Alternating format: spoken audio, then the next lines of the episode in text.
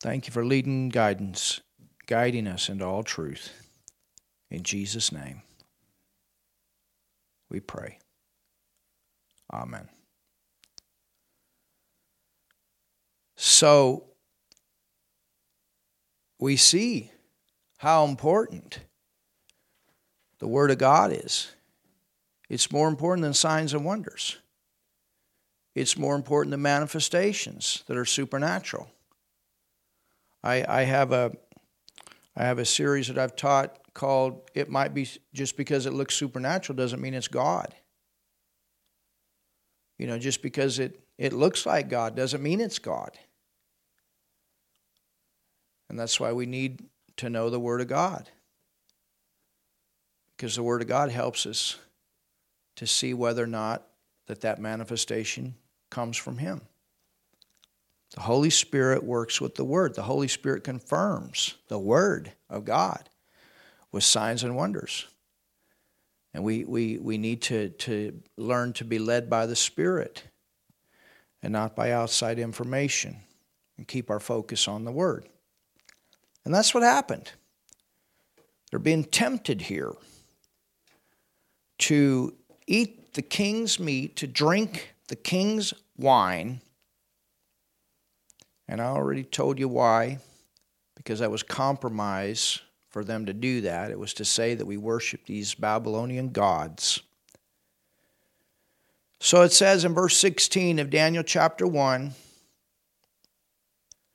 Thus Melzar took away the portion of their meat and wine that they should drink and gave them pulse. And for these four children, God gave them knowledge and skill and learning and wisdom. And Daniel had understanding of all vision and dreams. Daniel stood up for the things of God. These three Hebrew children, they stood up for the things of God. And because they did, God blessed them more than the rest of these 46 elite Israelites that compromised. They had more knowledge than anyone else around them. Why? Because they put God first. And God gifted them. He gifted them for their stand. You can compromise and go the way of the world, but you'll never be as smart as you would have been if you go the way of God. Never forget that. His way is always right. His word is always right. His word is always the truth. It is the post.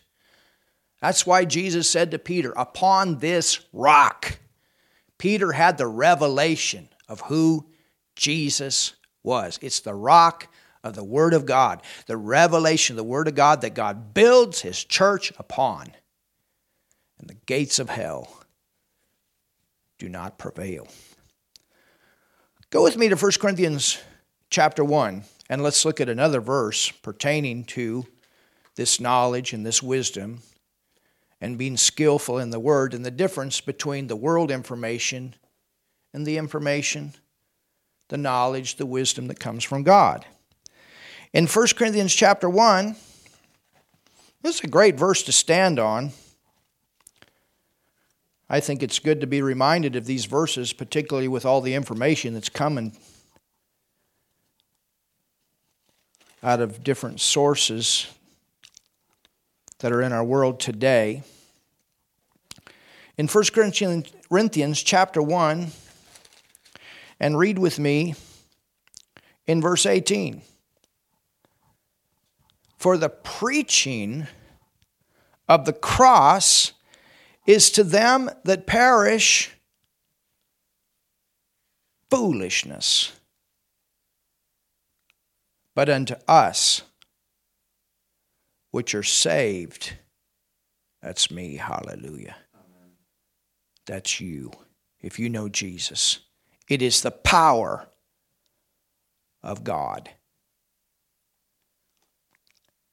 I was on an airplane on my way to Africa, Malawi, a while back. And I was sitting by some Muslims. And that was one of the hardest things that they had problems with, with our Christian faith, is the fact that Jesus would die on a cross. But when you understand why he did it and why he had to do it, it's very easy. Because you understand that the cross is the place where man was recognized to be the worst criminal. When Adam committed the, high, the, the, the, the sin of high treason, you know, America, when you commit treason, it can be death. It can be a death penalty. Adam had dominion over the earth, and he took the dominion that he had and he gave it over to Satan, and Satan became the God of this world. And that's why the Bible tells us that when Jesus was on that cross, he became the serpent. He took the entire sin upon him of the human race. He was the worst criminal. He took our place. He took Adam's place in the beginning. He took the sin of high treason in him on the cross you realize we couldn't pay. We couldn't spend enough time in bondage. We couldn't spend enough time in prison. We couldn't provide enough money to pay for that crime. And Jesus, an innocent man, the Son of God, gave his whole life, paid that crime with his blood, with his life, that we could be in right standing with God. He took our place and then he raised from the dead. And when he raised from the dead, he gave us his life, his righteousness, God's forgiveness. For us, it's the power of God. For it is written, I will destroy the wisdom of the wise. What wise? The world that calls themselves wise that opposes the wisdom of God and bring to nothing the understanding of the prudent. Where is the wise? You got to understand that this king Nebuchadnezzar, in his own kingdom, he's wise. We're going to find out that he gets very puffed up in pride because of what success that he's had as the king of Babylon. And he's got all these counselors, he's got these astrologers, he's got these mathematicians, he's got these fortune tellers, he's got all these people around him. Then you got 46 elite Israelites that should have stayed with the Word of God. They compromise. And so there's only going to be four right now that do not compromise. But the Word of God tells us that Daniel, Shadrach, Meshach, and Abednego, that, that, that at the end of this school time, they're going to be 10 times wiser than all the king's musicians and astrologers and scientists and mathematicians. Oh, it's good to be on the right side of wisdom. You cannot be wise in this world if you don't have the Word of God as your foundation of truth for all the information that comes your way. You have to filter every time it out. What does the Bible say? What does the Word of God say? When it goes against the Word of God, it is not truth. And that's what makes you wise. Hallelujah.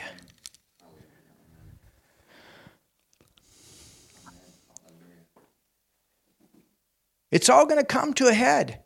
It came to a head during Daniel's time. It's going to come to a head during our time. And that's what it says here. When, when it all comes down to it, and we're standing and, and, and we go forward in eternity with the Lord Jesus Christ, where are the wise that didn't believe in God? Where are the wise that explained away the Bible? Where are the wise that didn't believe in the crucifixion and the resurrection of Jesus? Where are the wise that didn't believe in the prophetic scriptures? Where are the wise that didn't receive Jesus because they thought, ah, it's just foolishness? Where are the wise that didn't believe in the virgin birth? Where are the wise that didn't believe in healing and the baptism of the Holy Spirit and miracles and signs and wonders? Where are the wise that said the Bible is just a book of stories and fables? You understand? This is exactly what Paul is writing here, and he was a wise man before he got saved. But you know what the Bible says? It says he counted it all but dung for the gospel of the Lord Jesus Christ. And dung is a very strong word, which I'm not going to say, but Paul did. Where is the wise? Verse 20. Where is the scribe? Where are those that sat and recorded things, took notes? Those note takers those educated ones that went to school for 10 years and came out intellectual fools. According to the Word of God, that's what happens when you take God's Word out of your learning process. Where is the wise? Where's the scribe? Where's the disputer of this world? Hath not God made, look at this, foolish the wisdom of this world. For after that, in the wisdom of God, the world by wisdom knew not God. So there is a wisdom in the world that causes people not to know God, that goes against the wisdom of God that trains people not to believe the Bible, not to trust the Word of God. You understand? That is devilish, demonic. And that's what was going on in the school in Babylon to try to get these young people to completely walk away from any truth of the Word of God that they've heard. It's the same way today. Our schools and our universities are full of that kind of junk. So important. And this is why the church has got to stand up. And a lot of churches are full of it too. They spend more time giving their stories and their opinions instead of really teaching people the Word of God. If you are a minister, a pastor, a prophet, an evangelist, a teacher, an apostle. It is your responsibility to regularly study this word. And when you say something, to be able to back it up by what you know the Word of God to say.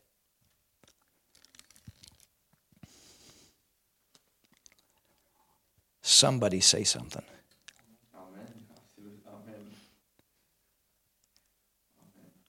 These are the kind of ministers that I respect. You know, there's ministries that I've followed for many years. And if they say something and I say, oh, I never heard that before, I don't just take it because that's what they said, but I will tell you this because I have respect for their ministry and I know that they've dug a lot of stuff out and I can see it because I know verse by verse by verse. When they say something, it causes me to dig too. And then it catches my attention and I listen. And then they go through and they prove it out in the scriptures. I want to see it in the scriptures. Hallelujah. Not just because some theologians said it, I want to see it in the scriptures.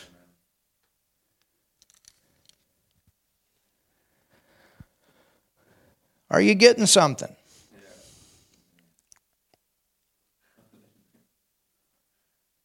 Verse 21 For after that, in the wisdom of God, the world, though by wisdom,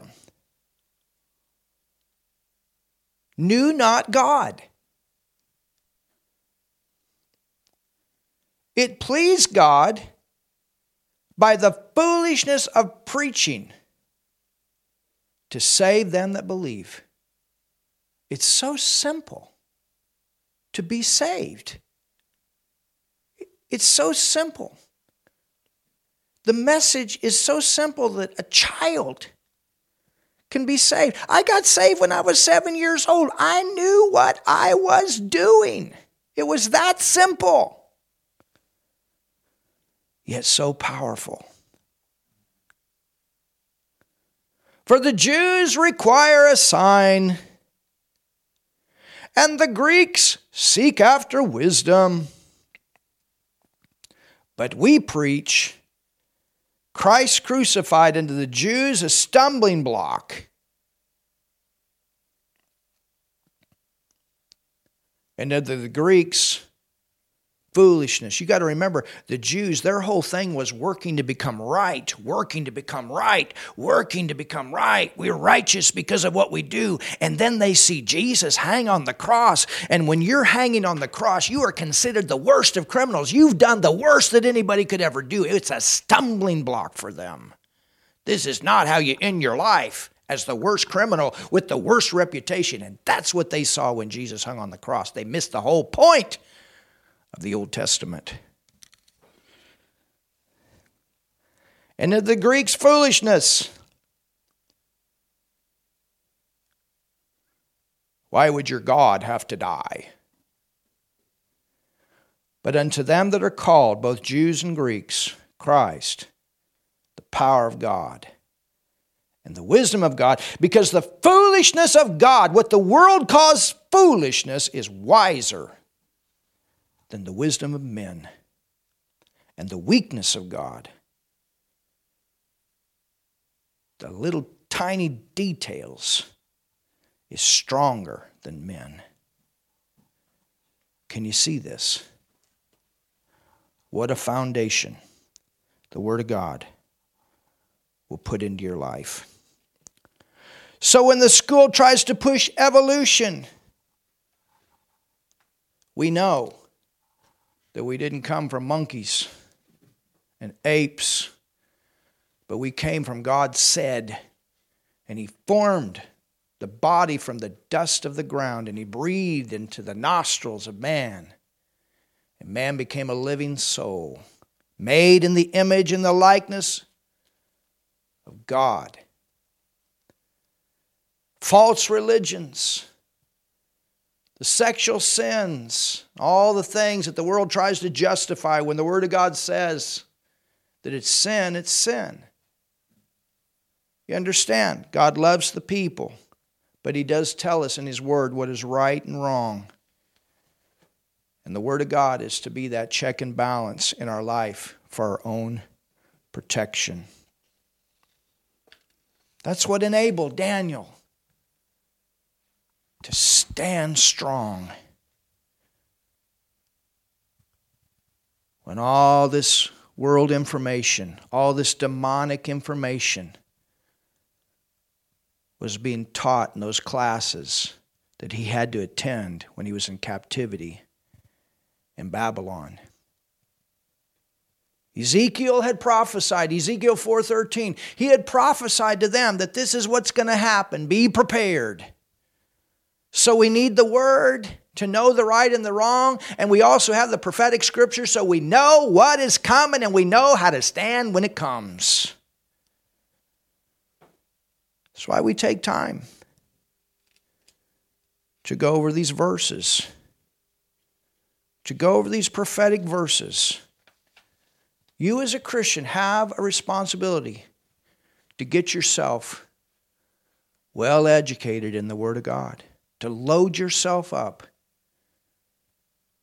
with the Word of God. You can see it today with all the information that is coming through the media and coming through the university and the school system and all these things. There's so much information. It's a big information highway. Information has never come faster than any other time of history. And this is why it's so important that you and I regularly fill ourselves, remind ourselves Study the Word, learn the Word. I cannot say it over and over and over. This is one of the reasons we have a lot of dumb Christians. And I say that. You are a dumb Christian. If you've been saved 20 years and you don't know this Word, you're a dumb Christian. And I tell you to repent and get yourself on track you're going to need this word to go through these times. So important to put the Word of God first. It's more important than your songs and your praise and worship and your disco lights and all these fun things that we do as Christians, and it's fun to do it, but I'm telling you, first of all, the Word. This word will enable you to go through these times. That's what enabled Daniel to go through this time of temptation. Every day. Can you imagine having to go to class for three years in a row? And every day you're being taught about these demonic Chaldean gods, this demonic culture, this anti God information over and over every single day. You have to go and set under that stuff. Can you imagine? It's the same situation here today. There's all kinds of information coming. And for those that know the Word of God, they can stand and be stable and I'm not going to tell you in the world it's going to get any better. I don't know. But I will tell you that the Word of God is going to get you through when you know the Word. Because the Holy Spirit will always have something to work with when you know the Word.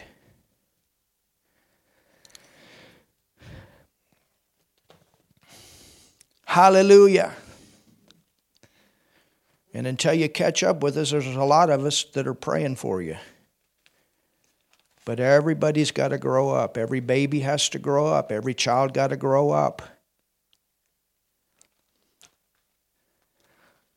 Let's look at one more scripture, then we're going to move on. Go with me to 1 Timothy. Hallelujah.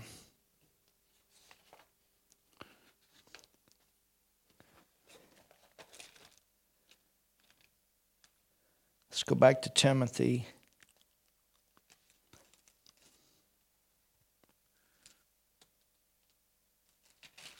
You're learning something tonight. We helping you tonight. Or today or whenever you're listening to this. I'm sorry, 2 Timothy 3. Look at this. 2 Timothy 3. I'm giving you the word to back up what I'm saying. 2 Timothy 3.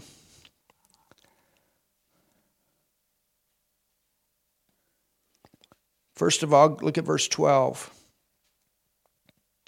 Yea, and all that live godly in Christ Jesus shall, shall, shall suffer persecution. So there's going to be times things are going to come against you and I as Christians. It's not always going to be smooth sails. Then, verse 13, but evil men and seducers shall wax worse and worse. Well, we got that right now. Deceiving and being deceived. They say one thing, and three weeks later they change their minds. You understand?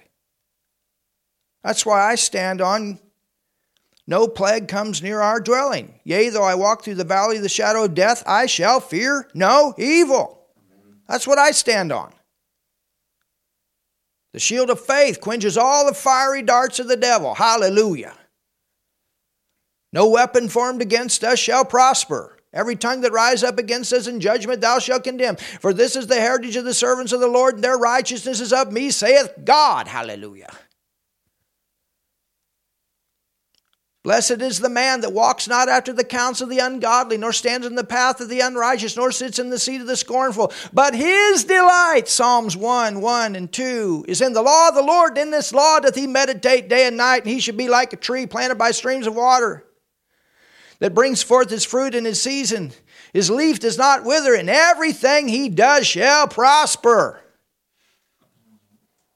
That's what the word says.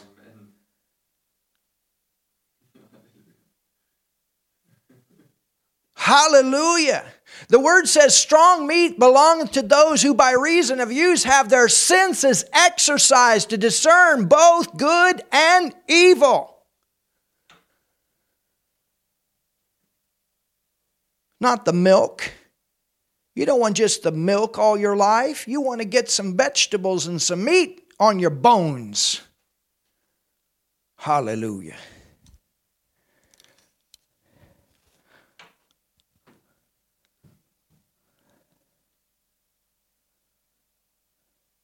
You know, I, I, I read something today. Somebody, somebody, some minister preaching in Africa that water baptism isn't important anymore. That's the stupidest thing. I understand when, when people say that you don't need to be water baptized to be saved. Yes, that's true.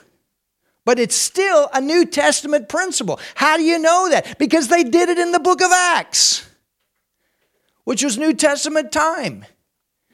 It was a statement to other people. It was a very strong statement. I've been born again. I've been buried with Christ. I'm risen again, a new creation.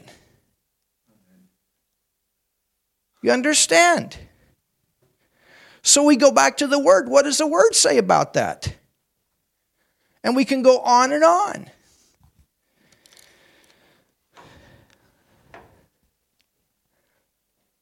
Somebody say something. I'm on a trail tonight.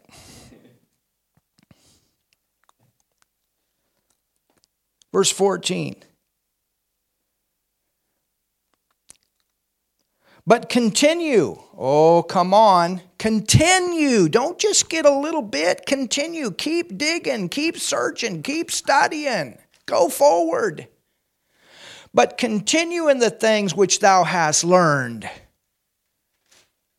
well, I've already heard that before. There's more for you to hear.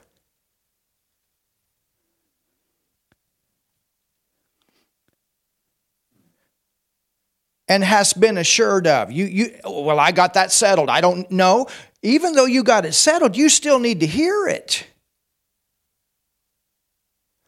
Of knowing of whom thou hast learned them, verse 15. Now look at this.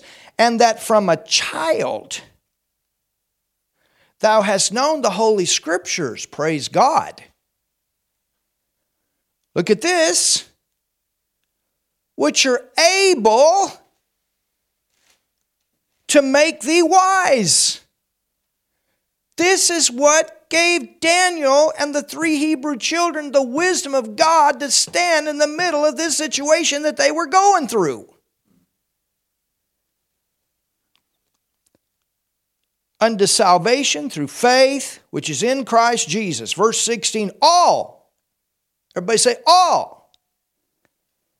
All scripture. Hallelujah. Come on. All scripture.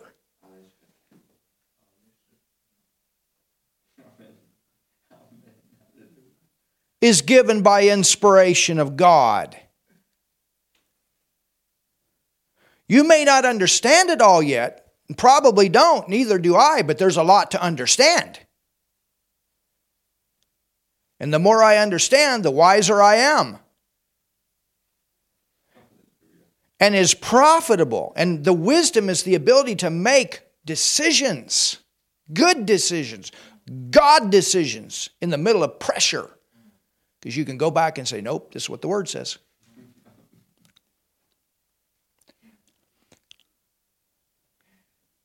I can tell you, oh my goodness, and is profitable for doctrine, for reproof, for correction. Sometimes we need to be corrected, sometimes we need to be reproved. And for instruction, hallelujah, in righteousness. Verse 17, that the man of God may be perfect. That word perfect means mature, thoroughly furnished. That means you got all the goods of God working in your life. Unto all good works. That's how the good works of righteousness come forth. You know the Word of God and you know how to apply it to your life. You're skillful with it and those righteous, that nature of righteousness pours out through your life. That's what happened here. And this is why Daniel had the wisdom that he had. It wasn't just that he was this supernatural special being, it was the fact that he put the Word of God first. Hallelujah. All right, so let's go back then to the book of Daniel.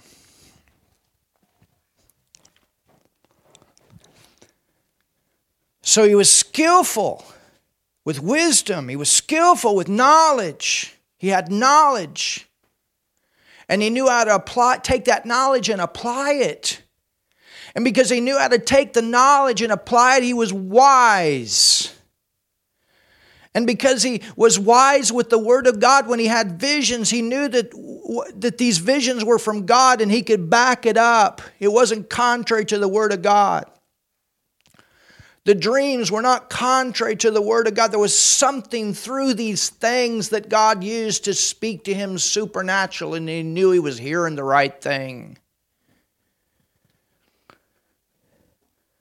Verse 18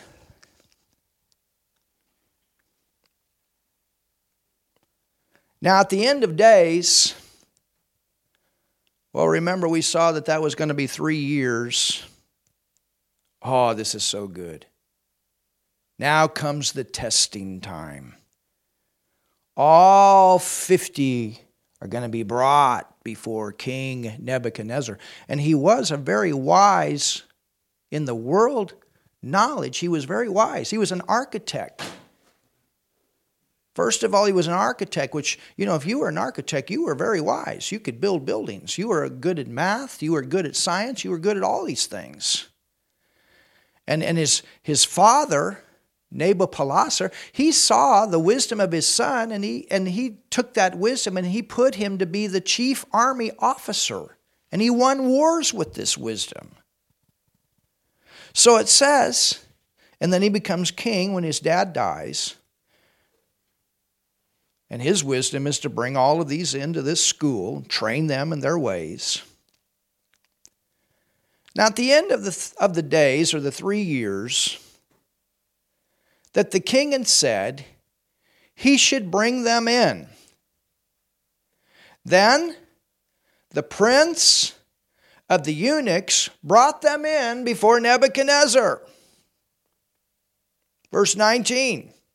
So this is going to be like the final exam. This is going to be like graduation. This is graduation time. They've studied, they've prepared, they're going to stand before the king. They've, you know, they learned some of these graces back in Israel, how to stand before royalty. They've been eating the best, they've been sleeping on the best, riding on the best, you understand? And the king communed with them. That word communed, it means that he questioned them, he tested them, he gave them an exam. And look at this. Oh, hallelujah. And among them all, hallelujah. Oh, come on, get excited. and among them all was found none like Daniel, Hananiah, Mishael, and Azariah. Therefore stood they before the king. Why? They didn't compromise. Why? They held on to the Word of God. Why? They had knowledge of the scriptures, they knew how to apply them to their lives. They were wise.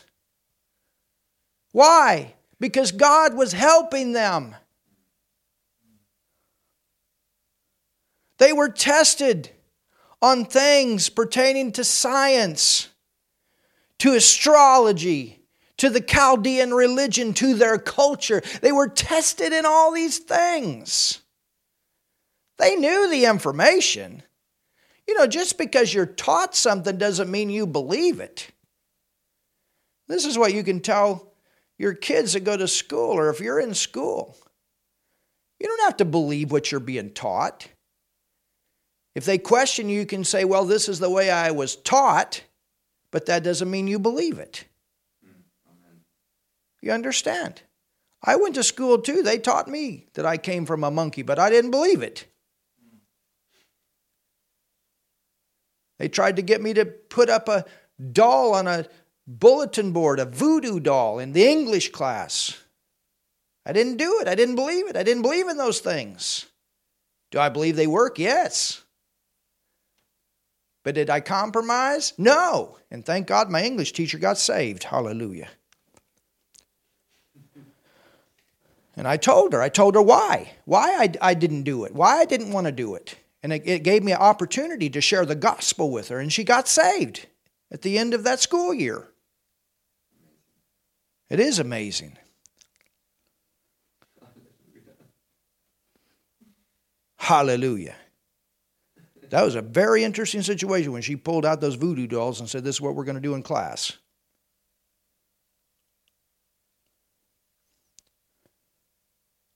Look at verse 20. So it says, Therefore, verse 19, therefore stood they before the king. And you got to understand that time that I was in that English class, that, that that happened, that was the time I got on fire for God. And I wasn't afraid in school to share my faith. Everywhere I went, I shared my faith.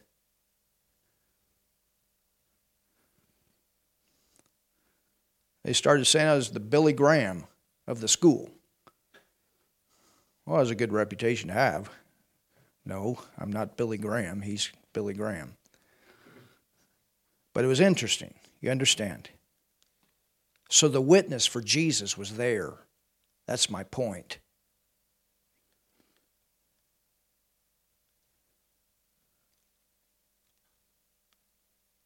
Verse 20. Look at this. And in all matters, all these things of wisdom and understanding that the king inquired of them. So, in all of this testing period of these 50 that had gone through this school,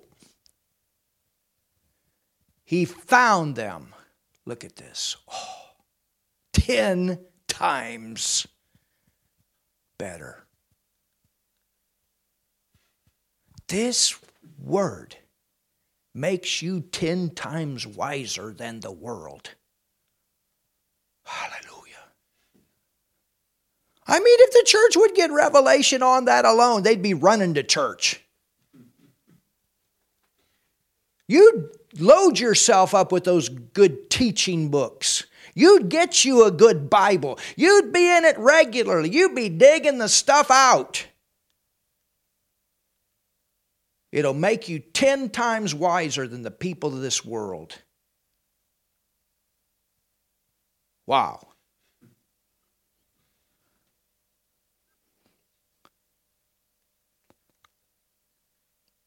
Amazing. Ten times better than all the magicians. See, this it didn't just happen.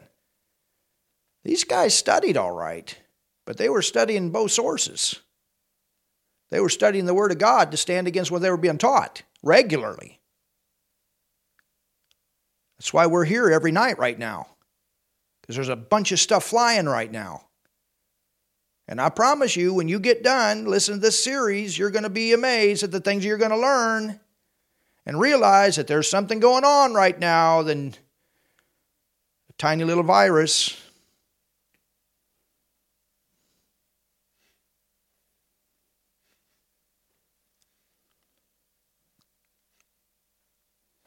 He found them ten times better than all the magicians. The magician there in the Hebrew, it means the mathematicians. The astrologers, those that had studied the star formations, that were in all his realm. He's talking about all of these advisors to the king. These were all the ones that he would go to for counsel. These were the ones who were supposed to be regularly advising him to help him to make decisions over the nation. This was like his government, you understand. That he would go to to get advice on different decisions that he had to make as a king. And Daniel and Hananiah and Mishael and Azariah, they go through this school and they come out and the king says, Whoa! These guys are 10 times better than all the people that I've been getting counsel from. Is that powerful?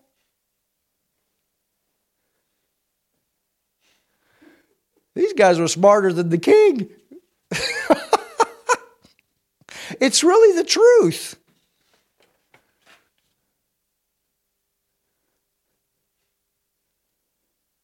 Amazing. And verse 21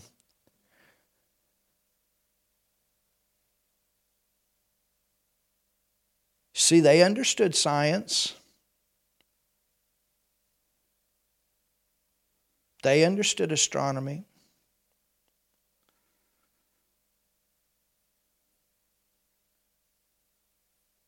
They understood all this stuff. But they knew the Word of God, and that's what made them wiser.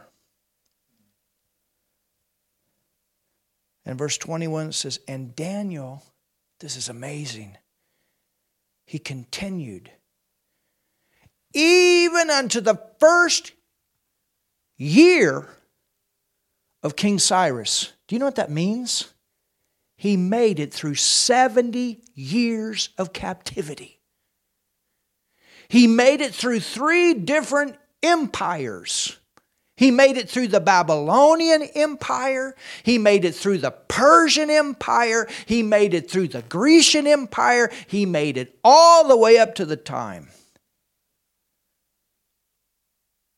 that the captivity came to an end. Why?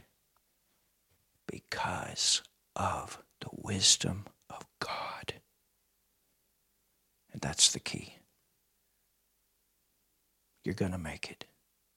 When you know the Word, you're going to make it. You know the Word, you know your time, and you know what to do. Father, I thank you tonight.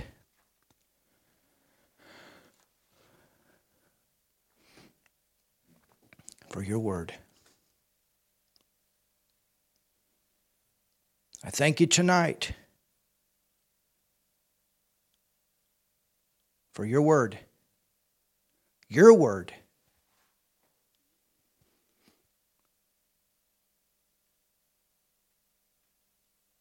That helps us. Your word that is there to become flesh in our life. Your word that causes us to be a rock that's not moved when the wind blows and the floods come, the fire burns. Your word that enables us to walk through the valley of the shadow of death and not fear any evil. Your word that enables us to be stable without compromise when the pressure of the world tries to bring us to the point of making other decisions that are contrary to your will. And Father, I pray that. I pray that for each one of us here, each one of us that are online, each one of us that, that have listened to, to, to the message that's been given to us tonight. We can stand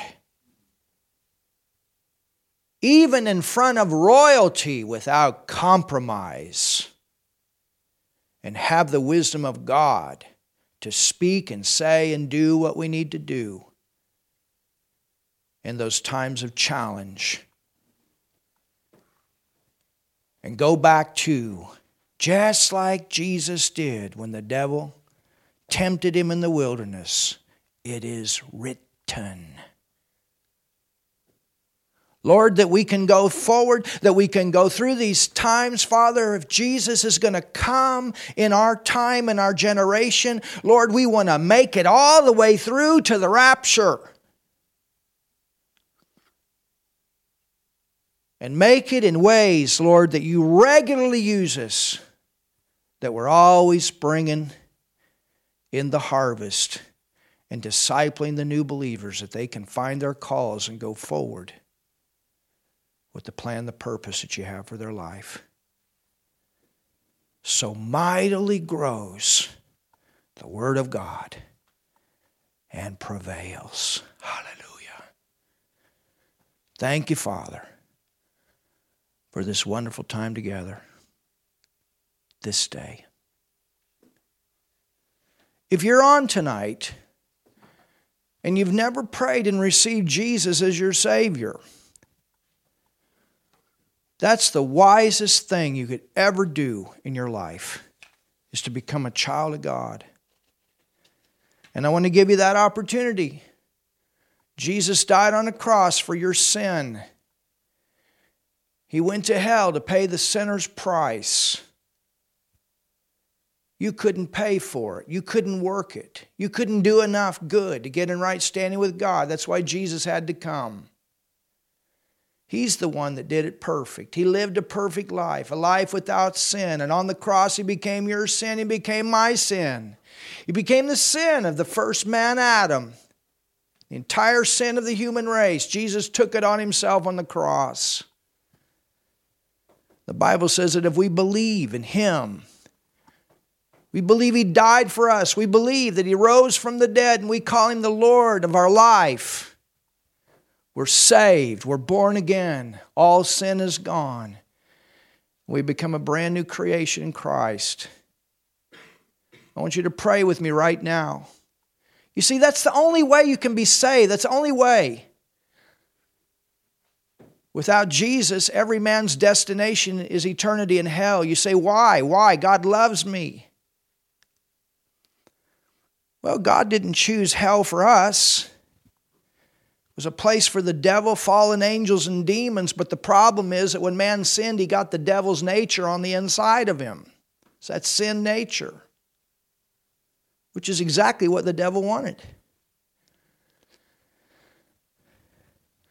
And so when we hold on to that nature without accept, receiving God's answer for the problem, we end up going the same place. God provided a way out for you, and that was Jesus. He took that nature. The Bible says he became a serpent on the cross. That same serpent that came into that garden, it's that sin nature that's represented there. He laid his life down and he took our sin in himself. And he died. He cried, My God, my God, why have you forsaken me? Why? Because he took that nature in him that sin nature. And so if we hold on to that, there's no choice because we, be, we, we leave this life as a sinner. But when we say, Jesus, you took my sin, I believe in you, you're the answer, you died for me. When we believe that, all the sin leaves and you get what Jesus had in him that brought him out of the grave, and that was the life that he had taken back. You get God's life in you. You are forgiven of sin because you recognize that Jesus paid the price for it. And when he came out of that grave, he came out pure, innocent, holy, righteous. And when you accept Him, the Bible says God makes you to be righteous with His righteousness because of what He did. He was made sin to be for us who knew no sin, that we might be made the righteousness of God in Christ. And so I want you to pray this with me. And when you receive Jesus, your way to heaven is secure. Hallelujah. because you choose God's way of redemption. There is no other way. That's why Jesus came. If there was another way, he wouldn't have come. He is the way, He is the truth, He is the life, and no man can go to the Father but by going through Him. He's the only way. So I want you to pray this with me right now. Jesus, I believe in you. Jesus, I believe that you died for me on the cross. Jesus, I believe you took my sin that separated me from a holy God. Jesus, I believe you went to hell for me. Jesus, I believe you raised from the dead. Jesus, I accept you now as my Savior. Yes, you saved me from eternity in hell. You saved me from sin. I believe that. Jesus, I receive your life. Jesus, I make you the Lord of my life.